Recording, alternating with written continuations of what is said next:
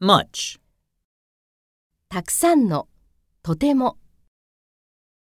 Yuta doesn't have much free time.